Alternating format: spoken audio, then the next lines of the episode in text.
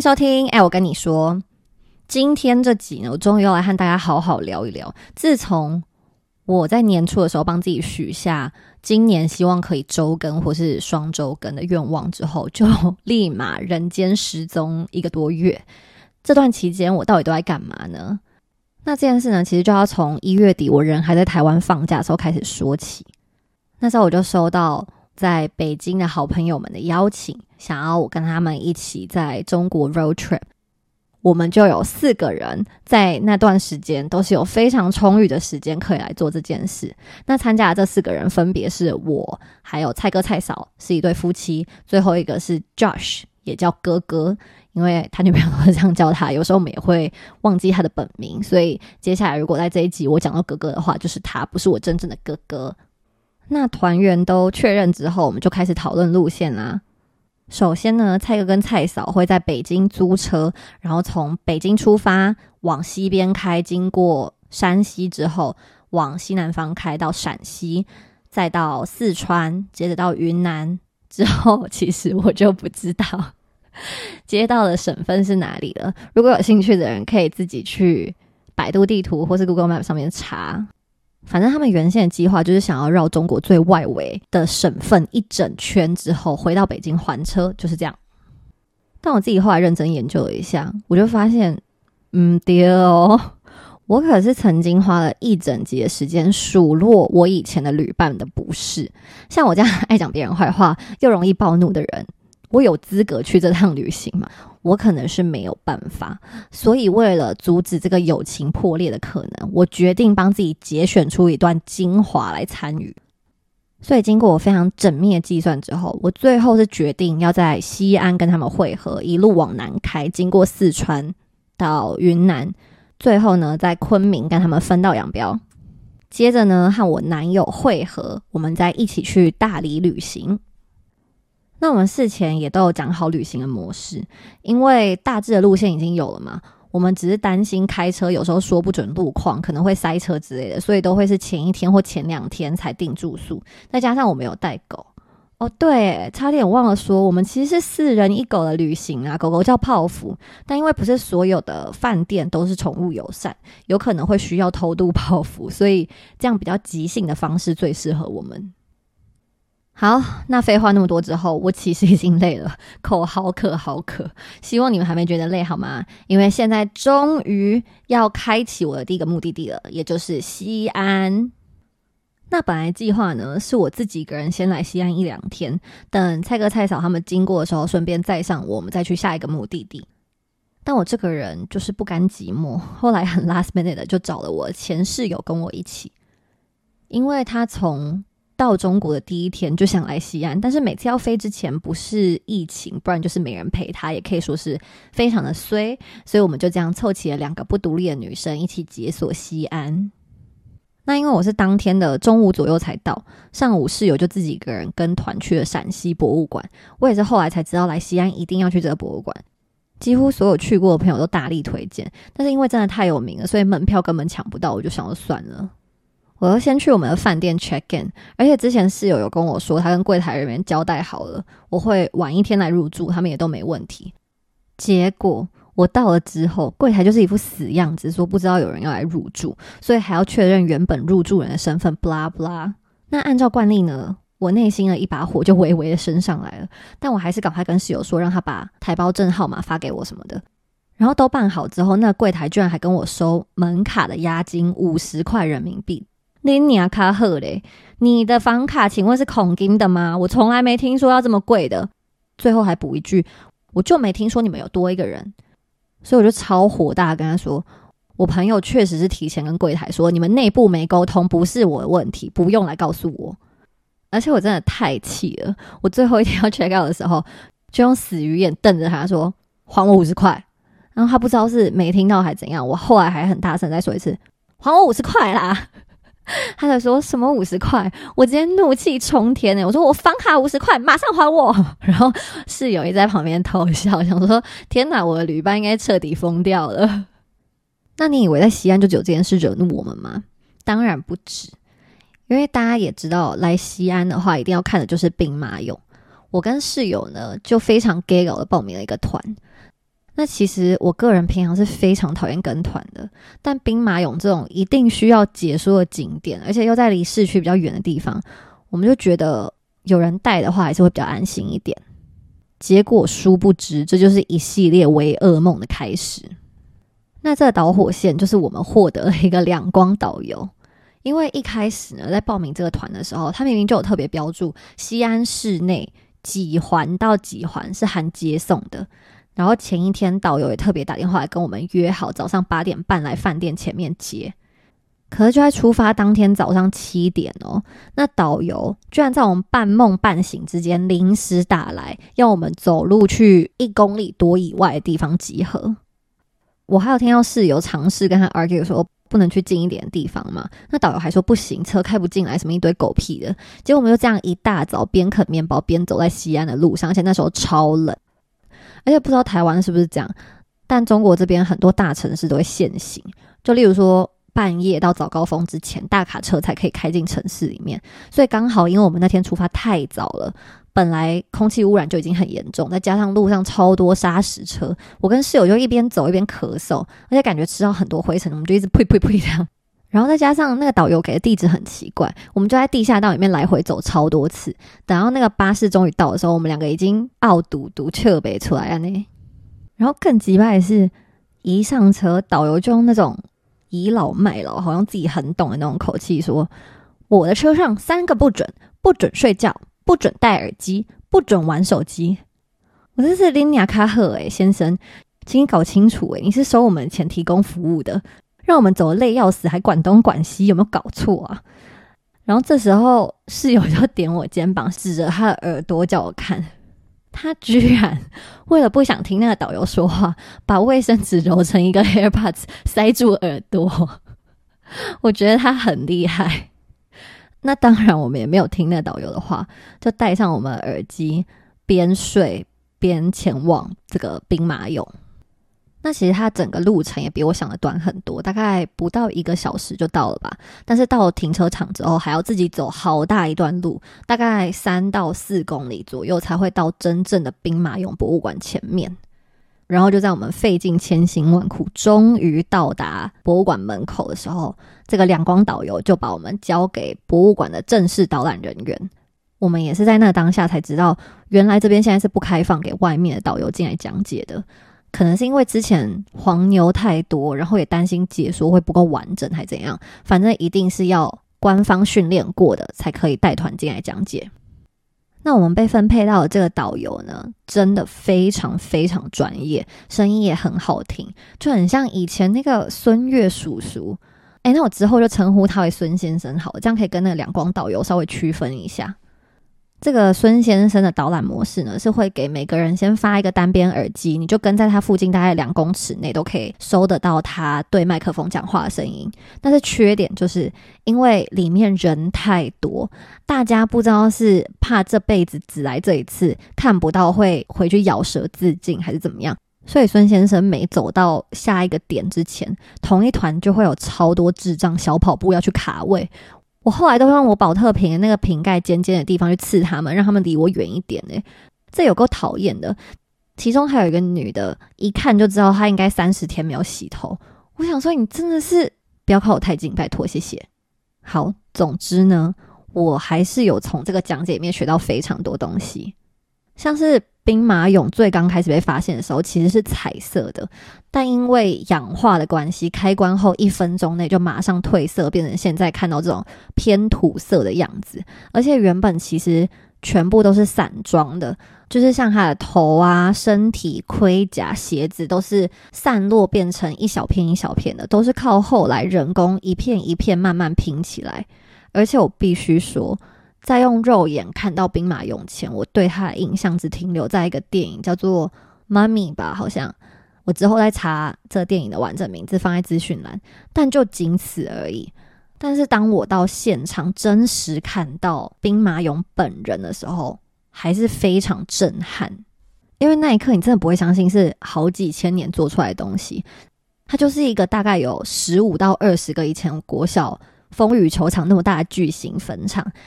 然后里面一排一排非常整齐的排好所有士兵、马车、什么兵器之类的。我个人觉得有强迫症的人非常推荐去看，你看了应该会非常舒心。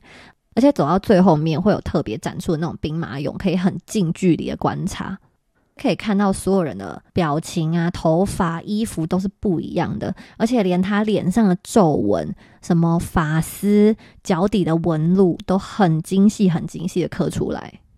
所以真的有好几个 moment 我都认真被震撼到，就会觉得难怪这个有被列为世界八大奇迹。好，那话说回来呢，整个导览走到大概。四分之三左右的时候，孙先生就突然集合大家到旁边开始随堂考。他就问我们说：“诶，西安有哪三宝？”然后之前我说那个没洗头女，他居然一直给我求表现，诶，超大声在那边回答啊，表表面，啊，凉皮，啊，肉夹馍。然后孙先生说：“错了，没有表表面。第三个呢是蓝田玉，其实那就是一种玉石啊。”然后。他话锋一转，整个人开始给我语重心长。诶，他就开始跟我们说：“我奶奶呀，她九十岁了，一辈子抽烟喝酒没少过。自从戴了这块蓝田玉，她字体发热，永保健康。来，给你们看，就是这个。”然后这时候就掏出他挂在脖子上的蓝田玉，举在空中给大家看。然后还一直提醒大家要认明，白色不透明的才是真品。你出去外面那些小摊贩卖的全是假货。好，反正最后他居然还把大家带到博物馆的二楼哦。我一看上面写蓝田玉真品展厅。他说穿了，其实就是一个大型石头拍卖会。走进去，你就会看到所有导游都会带团上来，然后孙先生也让所有人找位置坐着哦，还毕恭毕敬跟旁边石头店的经理说：“老师，人到齐了，您可以开始了。”我就立马拿手机出来拍，然后旁边的小姐还点我肩膀说：“不可以拍照哦。”我还把手甩开说：“嗯，不要碰我。”然后跟室友赶快逃走。但其实室友也有跟我说，前一天他去陕西博物馆的时候，导游也是讲到一半哦，开始拿出钥匙圈，说他女儿自从带了这个去上课，全班小朋友都羡慕他。现在谁要可以来前面登记，就是这么夸张。官方直接给我带头叶配了，有够厉害的。反正我们逃出去之后，其实也只是跑去博物馆出口附近的纪念品店闲晃而已。那在这之前呢？孙先生就有特别跟我们说，本地人来这里是不会和兵马俑合照的，因为那就是陪葬物，所以他们觉得出现在同一个照片里面会很晦气。他还有说，外面那些摊贩卖的兵马俑，就是卖给那些老外的，因为没有中国人会傻了还卖陪葬品回家。结果呢，猜猜看是谁买了一组兵马俑冰箱贴，一组小公仔，还不小心差点失手买了两个盘子和纪念品呢？嗯哼，答案就是真没错。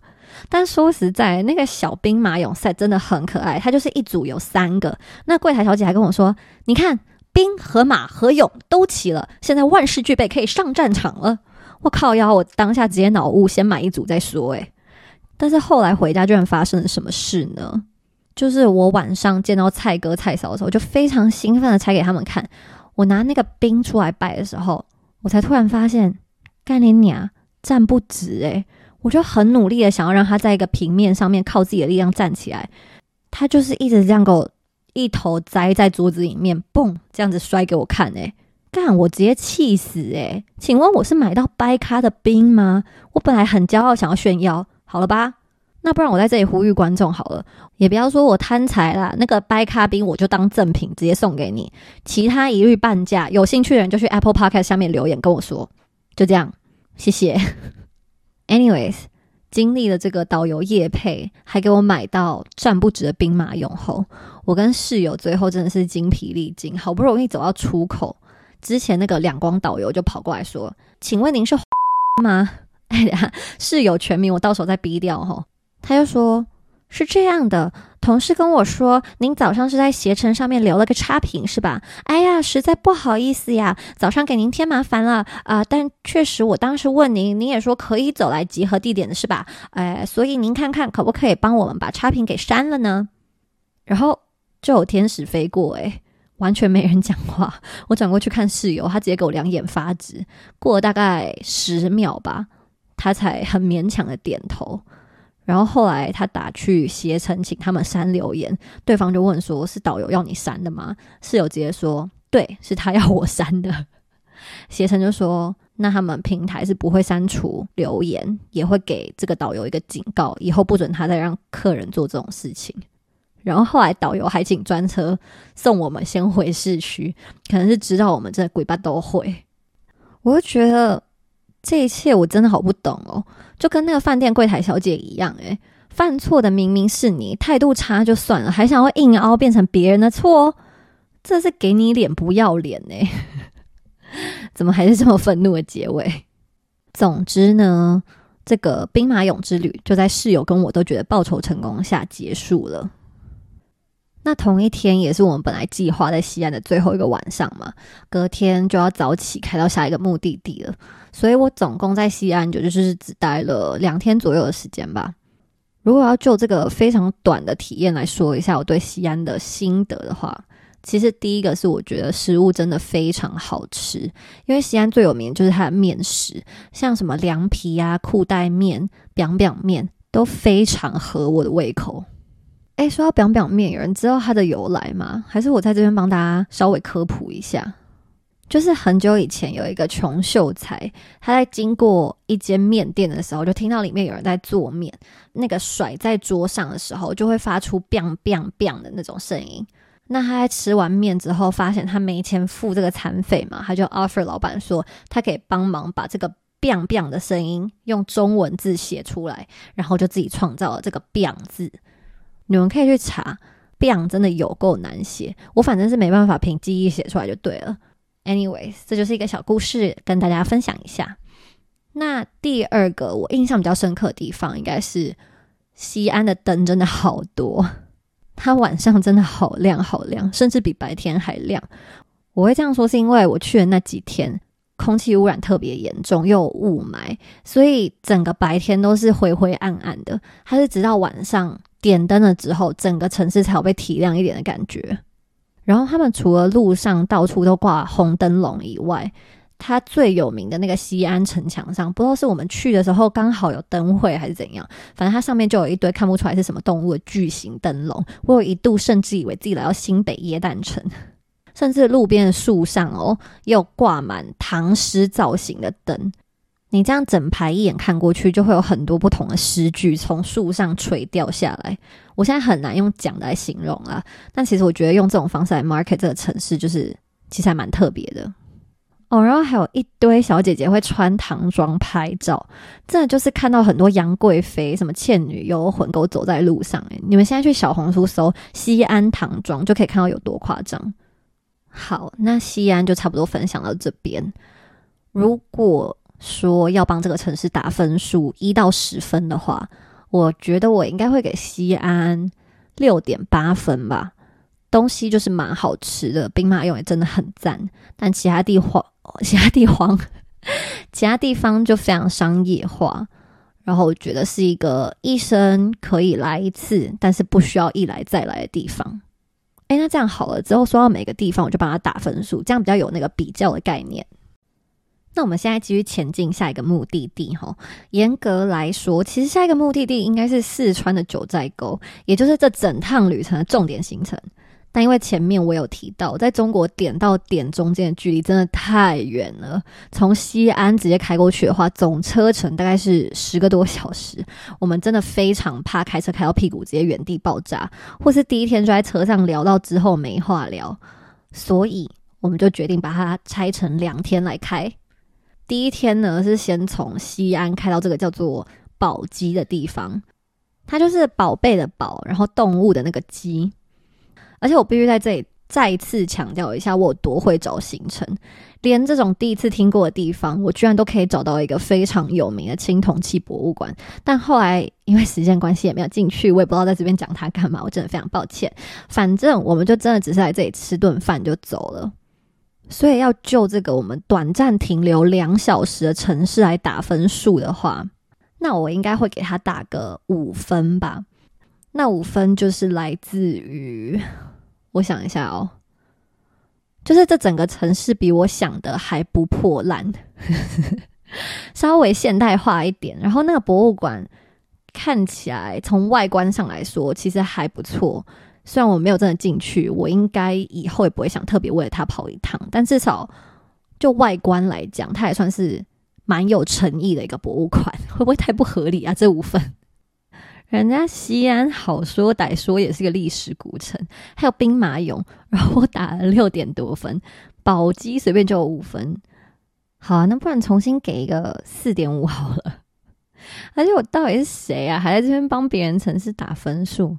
不过我就是给大家一个参考啦。其实基本上低于五分的话，也都可以自动列为避雷针系列，就这辈子完全不用来也没关系。随着这趟旅程的进展之后，你们也会发现有些地方我甚至会提醒大家，能离多远就离多远，或者是你有讨厌的人要来这里玩的话，可以推荐他们去。好，那快速带过陕西的宝鸡之后。我们就继续开往下一个地方，开了大概四个半小时之后，终于到达我们第二天要停留一个晚上的城市，也就是甘肃省最南端的陇南市。它其实也是一个我如果没来这趟旅行绝对不会知道的地方。但当我们真的到达陇南的时候，说实在，我有点被吓到，因为前一天订饭店，为了要找宠物友善，而且外籍和台湾人都可以入住的地方。顺便在这边跟想要来这里玩大家提醒一下，在中国有非常多的饭店，尤其是三四线这种小城市，是不允许外籍人士或是甚至港澳台旅客入住的，因为他们会需要特别跟当地的公安局报备。那有很多商家为了省这个麻烦，就直接不允许这些人入住，所以在订饭店之前一定都要先看好确认好。好，那我们回到陇南，因为前一天找饭店的时候，我们就有注意到。奇怪，怎么这里很多饭店要订满，又不像高雄一样有 Black Pink 要来，凭什么一个我们完全没听过的城市饭店可以这么难订？所以我们就先入为主的觉得这里会不会是一个还蛮发达、比较多人会想来的地方？可是呢，去的路上又隐隐约约觉得怪怪的，因为我们在中国这边有一个集结所有餐厅啊、景点，任何你想去的地方都查到一个线上平台，叫大众点评。在上面搜这个陇南市晚餐可以去的地方，结果真的完全找不到一个超过四点五分的，而且大部分的餐厅看起来就是奇烂无比。整座城市哦，就只有一间肯德基和一间必胜客。我还突然想到，我们那天出发前就是真的太害怕面对这个未知的城市，甚至每个人都先去买两杯手摇饮，还有外带星巴克，才甘愿离开西安。就是真的很害怕隔天就再也喝不到正常的咖啡。反正呢，我们开到饭店下车之后，左看看右看看，就觉得这里真的很不像一个平常我们理解中的城市。它怎么说呢？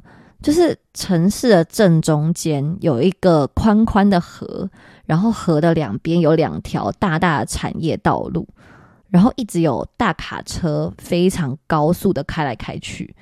然后它的所有住家和建设就是盖在这条路旁边，所以就很像住在一个没盖好的高速公路正旁边。但这也就算了，他们当地的小孩可能没看过什么外地人。我们一下车的时候就都围过来车子这边，但因为我们不确定饭店是不是可以带狗的啊，所以本来计划是想要把泡芙用麻布袋装着偷运进去。但就是不小心被那群小孩看到，他们就开始给我吆喝更多小朋友一起来观赏泡芙，诶，然后一直在车子外面对我们指指点点，我就很不耐烦，到底是在看三小？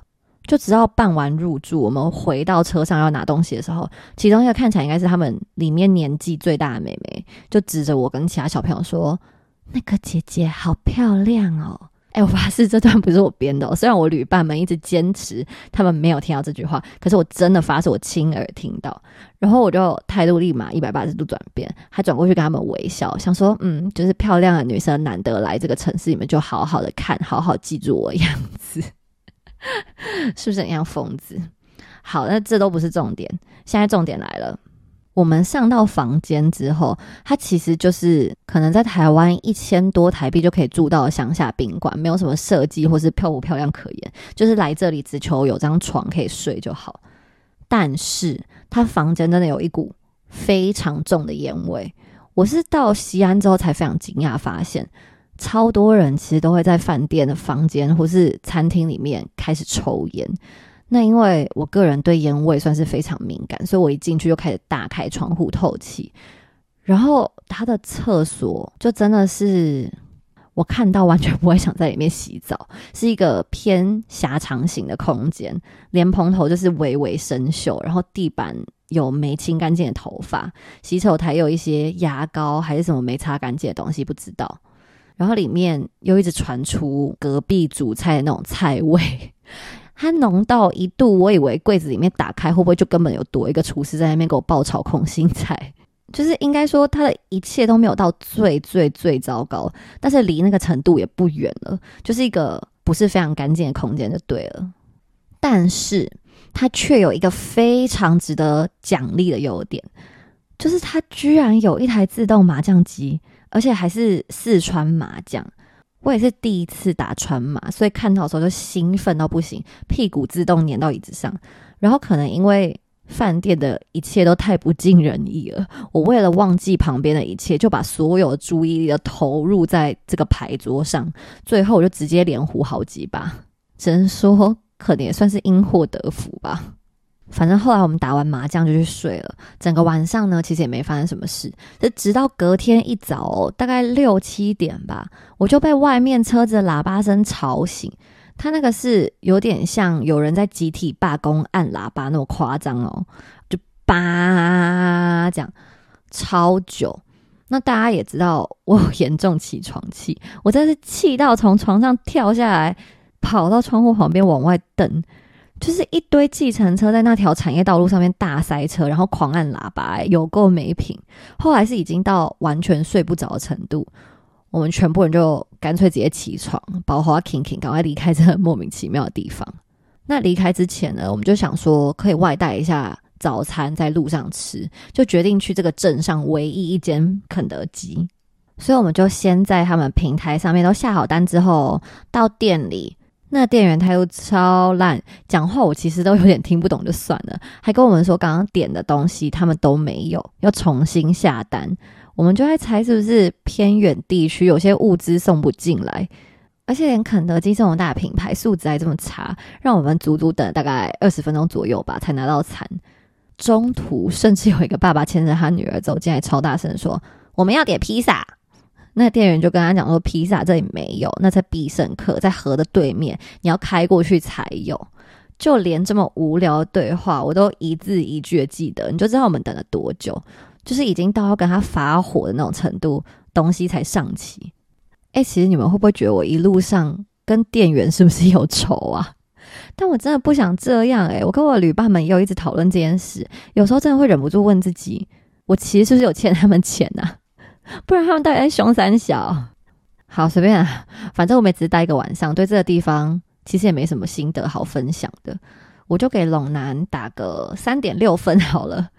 没有打更低分，可能是因为早上起来从窗户看出去那一刻，有一层一层的山，其实还蛮美的。哎，等下应该也不算美，就是不丑啦。然后再加上这里的小孩蛮有品味的，还称赞我很漂亮，所以我很开心。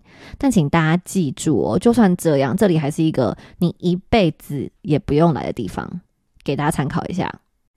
那经历了两天疯狂开车，然后都是经过一些偏无聊城市之后，终于我们到了下一个小景点，就是文献天池。它其实是一个在陇南市靠南边一点山区里面比较小众的景点。因为正常来说，大家比较知道的应该是长白山的天池，这就算是一个山寨天池嘛？我也不确定。反正就是我们为了不要再一路开到死，才特别找到可以下来稍微休息一下，顺便溜溜泡芙的地方。但是因为开山路的关系，路也是比较陡的那种，我一路上就好晕好晕，一直在后座干呕，有好几度我就真的觉得我要喷在车上了。结果千辛万苦忍了好久没吐，终于开到门口才发现，干他大门居然是关着，那个守卫还跟我们说里面在整修，不能进去。但我当下真的管不了那么多，我就直接夺门而出，先下车透透气，然后其他人就先去上厕所。可是他们回来的时候，就看起来脆彻吧彻，因为他们说刚好在厕所遇到这里的，不知道是里长还是谁，可能看我们一群人很可怜吧，一个女的在外面要吐要吐的样子，然后其他人看起来尿很急，还有一只狗根本不知道自己在这里干嘛。他居然就放我们进去了诶，但他有特别叮咛我们说要慢慢开，注意安全啊，因为里面是真的有在施工。反正他人真的非常好，在这边也谢谢文献这位非常好心的里长先生。然后我们就开始往里面开，这时候才发现景区里是真的有村民住在里面的，不是单纯的一个观光区，所以就会很像走进一个。小村落的后院那种感觉，然后再往上开一点，远远你就会看到那个天池本人。但可能因为我们前几天开车路过的地方，凭良心讲啊，真的偏丑，再加上天气一直不太好，所以难得看到一个算蛮清澈的湖，加上后面好几层山这样堆叠起来风景，就会忍不住哇出来。所以我们就满心期待，赶快在路边停好车，把泡芙带下来。但几乎是在泡芙下车同一时间，他们文献天池一带野狗，不知道是跌高还是怎样，就超敏感，可能有感应到有其他家犬踏入他们的地盘吧。整个 K 笑诶，开始疯狂对我们乱吠，就一群狗从山上跑下来，做事要追泡芙，这样。但真的是幸好我们人多，旁边也有一些施工的工人，他们就不太敢真的很靠近。而且蔡哥反应很快，他马上一把把菜泡芙泡起来。抱起来，抱起来，就很怕那些野狗会来攻击他。我其实在旁边也是瑟瑟发抖啊，我真的超害怕自己被波及的。后来我们已经往前走好长一段路了哦。他们其中一个狗老大心机有多重，你知道吗？他居然跟踪我们呢，而且是蔡嫂发现的。他还很像特务那样，就用类似唇语说：“你们不要回头。”但那只狗还在跟着我们。我们就四个人，一只狗瑟瑟发抖，这样往湖边慢慢移动。幸好他跟了一阵子就走了，不然我可能真的会害怕到把刚刚那个晕车准备要吐的东西再重新吐回来。幸好我们是非常安全的走到湖边。但这时候我们认真一看，其实会突然发现这里蛮像那种还在待开发景区，就是湖本身是好看的，但是旁边真的好多工地。可能是为了以后要盖民宿，或是还有一些步道还没健全之类的，所以其实稍微会有一点点影响。但对那个时候的我们来说呢，难得来到一个会有欲望想把手机掏出来拍照的地方，我们就在那边足足待快一个多小时吧，就是帮泡芙各种侧拍，然后顺便也散散步。我还因为太想尿尿，但那里的公厕看起来实在太可怕，我就顺便体验了一下树下尿尿。边尿还超怕那几只野狗来寻仇，所以我可能就有一点滴到自己的脚，会不会太细节？好，反正 anyways，当一切都结束的时候，我们要往回走，那些狗也开始在远方盘踞，哎，就在那边狗虎视眈眈的盯着我们，我们就三步并两步赶快冲上车，一上车把车门关紧锁紧那一刻，我就马上转头跟蔡哥说：“哎，你开车撞死他们。” 因为真的太不爽了，把我们吓成这副憋三样是什么意思啊？一定要给他们好看。但当然啦，蔡哥是没有撞他们，但经过他们的时候，他就有放慢那个车速，然后把窗户放下来。我跟哥哥就开始对那群野狗狂吠，然后顺便一直骂他们脏话，教训教训他们。我想说，当地居民会不会跟他们里长投诉啊？干嘛放一群疯子进来？但就算遇到这么可恶的野狗，整体来说，文献天池还是算蛮不错的，而且会蛮期待他们之后完全发展好会变成什么样子。也希望以后可以有越来越多的都市人在不污染环境的情况下来这里看看，顺便给那几只该死的野狗好看。好，那最后呢，还是不免俗的要帮这里打分数嘛？我觉得我应该会帮文献天池打个。五点八分吧，因为遇到好心的里长，风景也算蛮美的。虽然这里一间餐厅都没有，一个住宿都没有，但已经比前面几个景点好超多。而且我们的 road trip 其实也算是从这里开始，有一种渐入佳境的感觉。但因为今天时间关系，还有再加上我口真很渴，所以就先分享到这边。希望大家还喜欢我这个算是，嗯，怎么说呢？哭着哭着就笑了的自驾旅行，那下一集呢会进入这次旅行的高光时刻，也是我本人整趟旅程中最喜欢最喜欢的景点。后面也会开始陆续有一些旅伴们一个接着一个跌入谷底的随事，就请大家敬请期待喽。那今天我们就先到这边，谢谢大家收听，我们下集见，拜拜。